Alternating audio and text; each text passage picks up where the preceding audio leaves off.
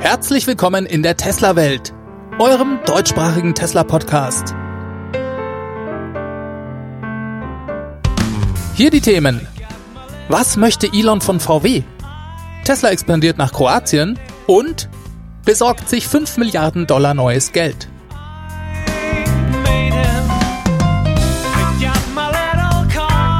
Mein Name ist David und das ist die Folge 133.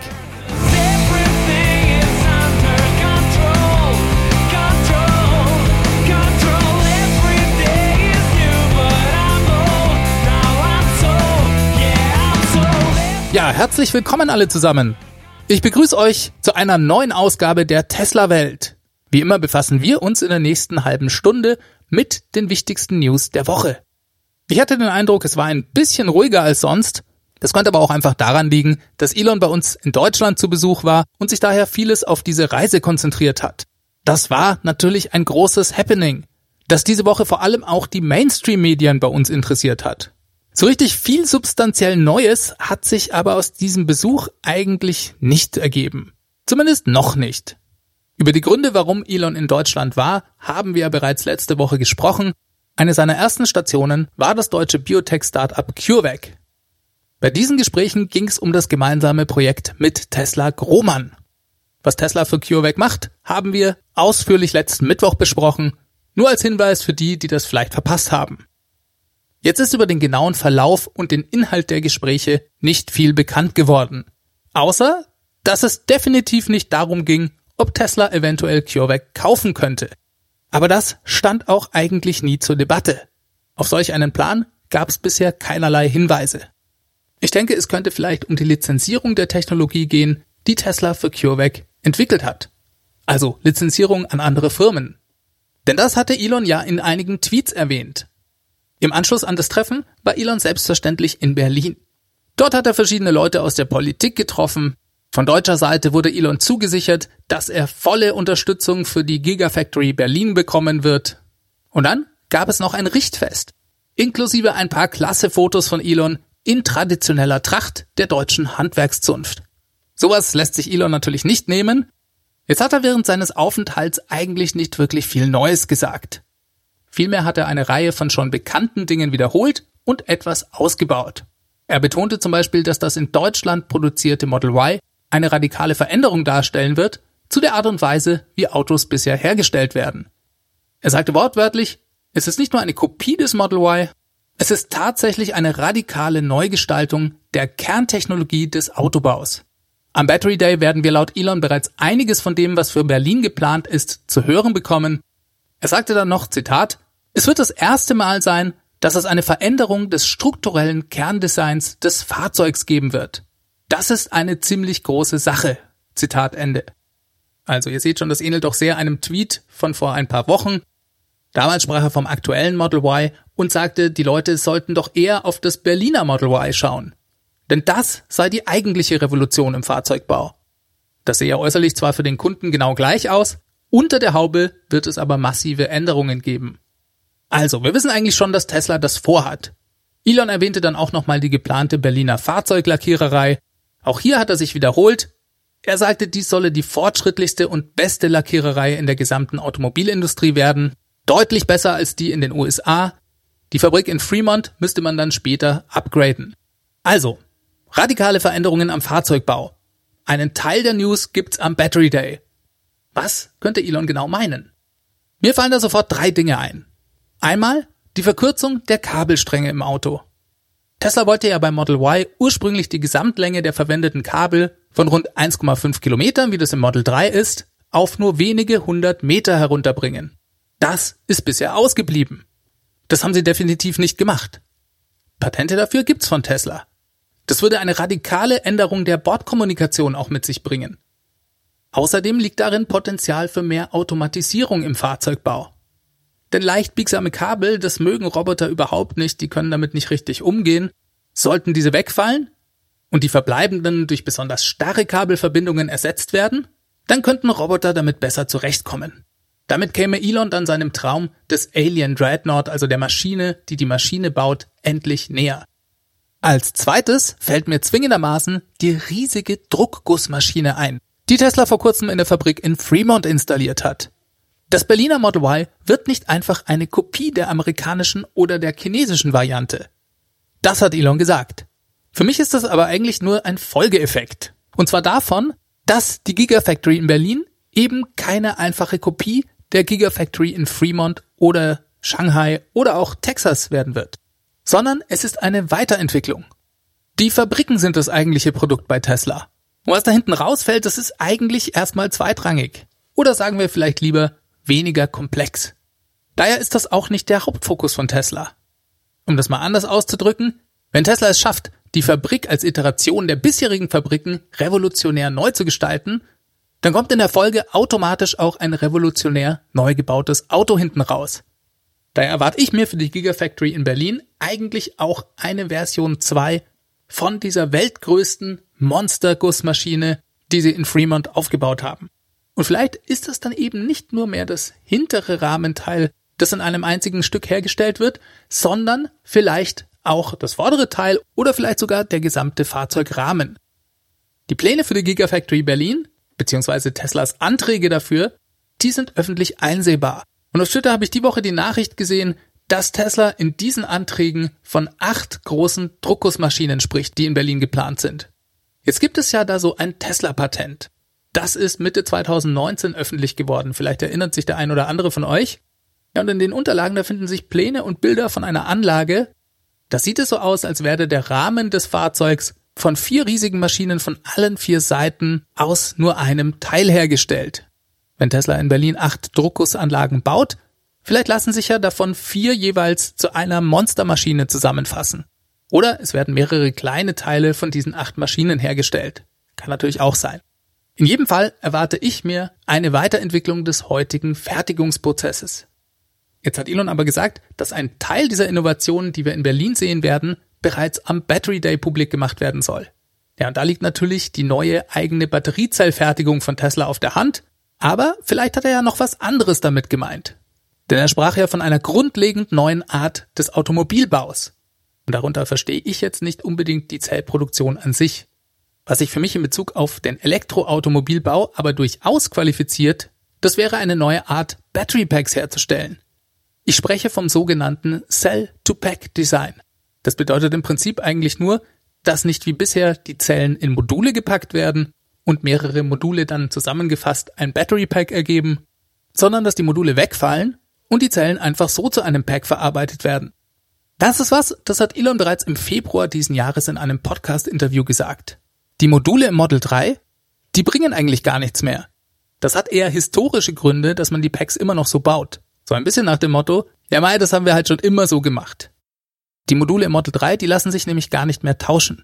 Das war ja ursprünglich mal die Idee, warum man überhaupt Module im Battery Pack eingeführt hat. Sozusagen als abgeschlossene Einheit, die bei einem Defekt leicht auszutauschen war. Schon klar, auf die Weise muss man dann nicht das ganze Battery Pack entsorgen, sondern kann eben einfach ein defektes Modul tauschen und dadurch Kosten sparen. Elon hat gesagt, das ist eigentlich ein Relikt aus alten Zeiten. Denn inzwischen hat sich die Qualität der Zellen um ein Vielfaches verbessert. Die gehen inzwischen einfach so selten kaputt, dass man das Model 3 Pack schon gar nicht mehr so gebaut hat, dass man die Module überhaupt noch tauschen kann. Trotzdem gibt's sie noch. Und das ist eigentlich Schwachsinn. Ich kann mir also gut vorstellen, dass Tesla am Battery Day eine Abkehr von diesen Modulen verkündet. Das wäre für mich eine valide, grundlegende Änderung an der Art und Weise, Elektrofahrzeuge herzustellen. Und vielleicht wird das ja in Berlin Einzug erhalten. Sehr spannend. Lange müssen wir nicht mehr warten. Der Battery Day ist in zwei Wochen. Und da nutze ich die Gelegenheit doch gleich nochmal, um auf das Battery Day Precap Special hinzuweisen. Das werde ich für euch mit dem Christian vom YouTube-Kanal Stromgarage nächste Woche aufnehmen. Wir diskutieren dann nochmal zusammen, was wir alles von dem Event erwarten. Denn Elon hat ja gesagt, das wird der wichtigste Tag in Teslas Firmengeschichte. Christian, der ist mindestens genauso Tesla verrückt wie ich. Und wir dachten, das wäre einfach ein toller Anlass, hier mal im Vorfeld für euch schon mal über alle Facetten des Battery Days zu fachsimpeln, Prognosen abzugeben und so weiter. Im Nachgang an das Event, direkt einen Tag später, gibt es von uns dann eine Art Debriefing. Beide wird es hier als Podcast-Folge geben aber es wird auch ein Video davon auf dem YouTube-Kanal Stromgarage geben. Wir freuen uns da schon sehr drauf und nehmen das als Anlass, mit euch den Battery Day gebührend zu feiern. So, genug Werbung gemacht. Kommen wir mal zum letzten und vielleicht sogar interessantesten Punkt von Elons Deutschlandreise. Denn nach seinem Stopp bei der Gigafactory in Berlin flog er abends weiter. Und die Allgemeinheit, die ging erstmal von seiner Abreise aus. Aber dem war nicht so. Denn nach 26 Minuten landete er in Braunschweig. Dort traf er sich mit Volkswagen und zwar mit Herbert Dies höchstpersönlich. Über was sich die beiden unterhalten haben, gibt es natürlich leider keine Infos. Aber Volkswagen hatte den ID3 und sogar den ID4 extra mit zum Flughafen gebracht. Elon konnte sich die beiden Fahrzeuge also anschauen und ist den ID3 sogar Probe gefahren. Das ist doch mal total geil. Denn ich glaube ehrlich gesagt nicht, dass Elon oft Konkurrenzfahrzeuge fährt. Der war sicher noch nie in einem Mach-I oder in einem Polestar 2. Ich glaube, dafür hat er gar keine Zeit. Außerdem liegt sein Fokus ja darauf, seine eigenen Produkte besser zu machen. Und ich glaube, die Konkurrenz, die interessiert ihn gar nicht so. Der ID4 ist aber ein direkter Konkurrent zum Model Y. Und wenn wir Volkswagen Glauben schenken dürfen, ist er auch früher in Deutschland erhältlich als das Model Y. Finde ich auf jeden Fall gut, dass Elon da mal drin saß. So, auch wenn das alles sehr nett ist und es offensichtlich auch eine gewisse Sympathie und Respekt zwischen Herbert Dies und Elon Musk gibt, ist doch die große Frage, warum sich Elon überhaupt mit Volkswagen trifft. War das ein reiner Höflichkeitsbesuch, weil Volkswagen der größte deutsche Automobilhersteller ist? Oder weil Volkswagen im Bereich Elektromobilität die meisten Anstrengungen unter den deutschen Herstellern unternimmt? Das kann ich mir eigentlich nicht vorstellen. Weder Elon Musk noch Herbert Dies treffen sich nur zum Spaß. Da steckt, glaube ich, mehr dahinter. Ja, bloß was? Wollt ihr es ganz ehrlich wissen? Ich habe keine Ahnung. Ich will aber gerne versuchen, hier mal verschiedene Gedankenspiele mit euch durchzugehen. Die Kernfrage ist für mich, was hat Volkswagen zu bieten? Und was könnte Tesla brauchen? Sorry, wenn das hier ein bisschen zu Tesla zentriert klingt. Das ist gar nicht so gemeint. Nur was Volkswagen braucht und Tesla zu bieten hat, das ist für mich relativ trivial. Daher kann man sich die Frage meiner Meinung nach eigentlich nur so rumstellen. Gehen wir es also mal durch. Könnte Tesla Volkswagen mit Technologie versorgen? Also sagen wir Antriebsstrang, Motoren, Batterien. Das wäre für Volkswagen sicherlich toll, aber ich glaube da nicht so richtig dran. Denn Tesla hat dafür keine Kapazitäten. Und was wäre denn der Benefit für Tesla? Es ist doch profitabler, die gesamte Wertschöpfungskette bei sich zu behalten. Halte ich daher für unwahrscheinlich. Nächster Punkt. Könnte Tesla eventuell Volkswagen mit Software aushelfen? Zum Beispiel mit dem Autopilotsystem. Ja, das könnten sie theoretisch. Elon hat genau das durchaus als Möglichkeit für die Zukunft eingeräumt. Ich glaube nur überhaupt nicht, dass VW derzeit daran Interesse hat. Zumindest im Moment noch nicht. Denn Fahrassistenzsysteme, die sind bei VW sehr gut. Die Unterstützung, die man beim Fahren im ID3 erhält, die ist erste Sahne. Bis auf vielleicht eine missratene Spracherkennung. Ich glaube nicht, dass VW hier Bedarf sieht. Das wird sich erst radikal ändern, sollte Tesla das autonome Fahren als erster lösen. Dann schaut die Sache schon wieder vollkommen anders aus. Aber so weit sind wir noch nicht. Und sie müssten ja auch dafür hardwaretechnisch alles umstellen. Stichwort Sensoren im Fahrzeug. Das käme also schon allein deswegen erst für zukünftige Fahrzeuggenerationen in Frage. Eine andere Idee wäre die Öffnung des Supercharger-Netzwerks und eine eventuelle Beteiligung durch Volkswagen daran. Ja, ich glaube, das hören einige Tesla-Besitzer ganz und gar nicht gerne. Aber Elon, der hat das in der Vergangenheit immer wieder als Möglichkeit angeboten. Und ich glaube ihm das, dass er das ernst meint. Und Volkswagen, die müssten eigentlich daran ein Rieseninteresse haben. Denn die wollen bis Ende des Jahres 30.000 ID3s liefern. Das sind mehr Fahrzeuge, als Tesla heute insgesamt in Deutschland auf der Straße hat. Okay, es werden nicht alle ID3s nach Deutschland gehen. Aber vermutlich doch eine beachtliche Menge. Und wenn ich mir jetzt das Ionity-Netz anschaue und das mit dem Ausbau des heutigen Supercharger-Netzwerks in Deutschland vergleiche, dann hat VW hier ein Problem. Eine Partnerschaft beim Schnellladenetzwerk, das müsste VW meiner Meinung nach interessieren. Und Tesla ist dafür theoretisch offen. Jetzt hat der Martin, das ist ein Hörer dieses Podcasts, mir auf einen meiner Tweets dazu geantwortet und geschrieben, das würde aber doch einen der wichtigsten Gründe schwächen oder beseitigen, warum man sich überhaupt heute einen Tesla kauft. Was könnte VW denn im Gegenzug anbieten? Ja, das ist eine echt gute Frage. Ich sehe das aber nicht als ganz so dramatisch an.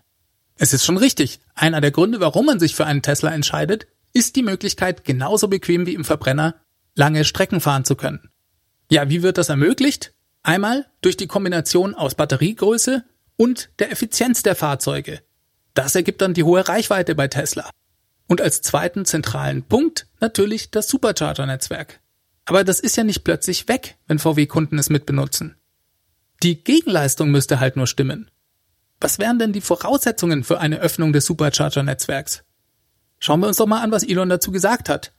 Einerseits Beteiligung an den Kosten, also für den Ausbau. Und Autos, die schnell genug laden können. Volkswagen könnte Tesla in allererster Linie also mal Geld bieten. Und ich denke, da könnte Tesla durchaus einen vernünftigen Weg finden, der dann garantiert, dass alle Kunden weiterhin ohne Wartezeiten laden können. Keine Ahnung, Sie könnten ja als Bedingung zum Beispiel sagen, VW bezahlt für jeden Standort erstmal acht weitere Ladepunkte. Und in den nächsten zwei Jahren wird insgesamt die Kapazität verdoppelt oder verdreifacht. Sie könnten auch erstmal alle alten V2 Supercharger gegen V3 tauschen, wenn es VW bezahlt. Ich denke, das würde schon gehen. Das Problem, das ich bei der Sache sehe, ist die Ladegeschwindigkeit der Autos von VW. Denn 250 kW sind bei Tesla heute Standard. In Zukunft wird das noch schneller. Und da kann VW im Moment noch überhaupt nicht mithalten. Aber naja, wer weiß, wenn die Skalierung stimmt, könnte man unter Umständen genug Kapazitäten schaffen, die dann auch die längeren Standzeiten der VW-Kunden aushält. Ich habe mich dazu auch diese Woche mit dem Henning vom Toch in der Schweiz ausgetauscht. Er denkt, dass wir in Zukunft andere Hersteller am Supercharger-Netzwerk sehen werden. Und Henning hat mir noch ein gutes weiteres Argument geschrieben. Zitat, Tesla wird längerfristig mit ladenden Fahrzeugen am Supercharger mehr Geld verdienen als mit dem Abwerben von Kunden von VW. Denn wir alle wissen ja, dass Tesla kein Fahrzeughersteller, sondern ein Energiekonzern ist. Zitat Ende. Fand ich ebenfalls einen validen Punkt. So, über was könnten sich Elon Musk und Herbert Dies denn noch unterhalten haben? Als letzte These könnte man sich eventuell eine gemeinsame Fahrzeugentwicklung vorstellen. Ja, auch darüber kann man spekulieren. Auch das setzt aber voraus, dass Tesla die Batteriezellproduktion ausreichend skalieren kann. Ich kann ehrlich gesagt nicht einschätzen, ob Tesla in so einem Projekt einen Vorteil für sich sehen würde. Das wäre eigentlich nur gegeben, wenn sie dadurch massiv Zeit gewinnen könnten. Jo, wir werden sehen, wie das Ganze weitergeht. Insgesamt auf jeden Fall ein super spannender Besuch von Elon. Und er hat versprochen, in Zukunft deutlich öfters nach Deutschland zu kommen. Reden wir mal noch über ein paar Zahlen. Denn die Zulassungszahlen für den August wurden veröffentlicht. Die kommen immer vom Kraftfahrtbundesamt. Und siehe da, Tesla hat den besten Monat in seiner Firmengeschichte in Deutschland hingelegt. 2846 neue Fahrzeuge. So viele Teslas wurden im August in Deutschland zugelassen. Das ist sogar noch besser als im März 2019. Ihr erinnert euch? Das war der Monat, in dem zum allerersten Mal das Model 3 in Deutschland in großer Masse geliefert wurde. Damals waren es 2367 Fahrzeuge. Jetzt also nochmal eine deutliche Steigerung. Im Vergleich zum August 2019 ist das ein Plus von über 453 Prozent. Und dann gab es noch eine schöne Grafik vom Kraftfahrtbundesamt, die vergleicht das Wachstum der verschiedenen Automobilhersteller für das Jahr 2020, also von Januar bis August, mit dem Jahr 2019. Und darauf sieht man sehr schön, Tesla ist der einzige Hersteller, der im Vergleich zum letzten Jahr wachsen konnte. Alle anderen, ich wiederhole, alle anderen sind im Minus. Und das ist schon echt der Hammer. Leute, das war der Monat August. Es ist nicht mal Quartalsende oder sowas. Daher auch das krasse Wachstum gegenüber dem Vorjahresmonat. Und ich glaube, das gibt uns einen ganz guten Vorgeschmack auf die kommenden Monate. Hier kommt natürlich einiges zusammen. Tesla konnte im letzten Quartal fast keine Fahrzeuge nach Europa verschiffen. Die Fabrik in Fremont, die war ja lange Zeit geschlossen. Und einige Leute haben vielleicht auch auf die Senkung der Mehrwertsteuer gewartet. Und es gab ja auch eine Verdoppelung der Umweltprämie. Und ich denke, Tesla kann in diesem Jahr in Deutschland um mehr als 50 Prozent wachsen. Ich habe es jetzt nicht mehr ganz genau im Kopf. 2019 lieferte Tesla rund 10.600 und ein paar Fahrzeuge in Deutschland. 2.846 in einem Monat ist für deutsche Verhältnisse also enorm viel. So, was gab's noch diese Woche? Tesla geht nach Kroatien. Das ist doch mal eine gute Nachricht. Denn aus Kroatien stammt Nikola Tesla. Bisher gab's dort acht Supercharger und doch bereits einige Tesla-Fahrer. Die mussten aber bisher ihre Fahrzeuge aus dem Ausland importieren und bekamen dementsprechend auch keinen Service in Kroatien. Das ändert sich jetzt. Die Ankündigung dafür gab's von Elon bereits vor einem Jahr. Damals sagte er, Zitat, Endlich werden wir Nikola Tesla stolz machen, indem wir seine Autos in seinem Herkunftsland haben werden.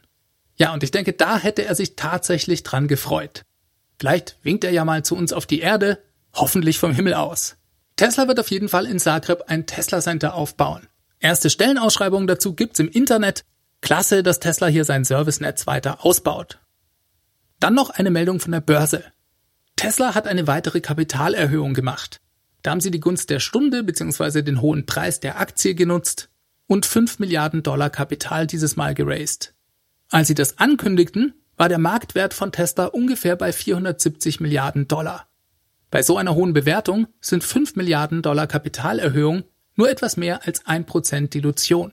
Aus dieser Perspektive macht eine Kapitalerhöhung sicher Sinn. Leider verrät uns Tesla nicht, wofür sie das Geld genau einsetzen möchten. Das müssen sie nämlich angeben. Ja, und da sind sie wie immer reichlich vage geblieben. Sie schreiben lediglich, dass es zur Stärkung der Bilanz und damit der finanziellen Situation dient. Also nicht ganz klar, ob sie das tatsächlich als Sicherheit in der Hinterhand behalten wollen oder ob das schnelleres Wachstum ermöglichen soll. Wobei ich ehrlich gesagt nicht genau weiß, ob sie das dann hätten angeben müssen. Zum Beispiel, wenn sie sagen, hey, das nehmen wir alles für die Gigafactory in Texas. Nachrichten oder vielleicht sollten wir besser sagen Gerüchte gab es auch um die Aufnahme von Tesla in den S&P 500 Index. Denn der Index hat letzte Woche Freitag nach Börsenschluss ein paar Unternehmen bekannt gegeben, die in den Index aufgenommen werden. Tesla war nicht dabei. Der Kurs sackte erstmal 6,5 Prozent nach Börsenschluss ab.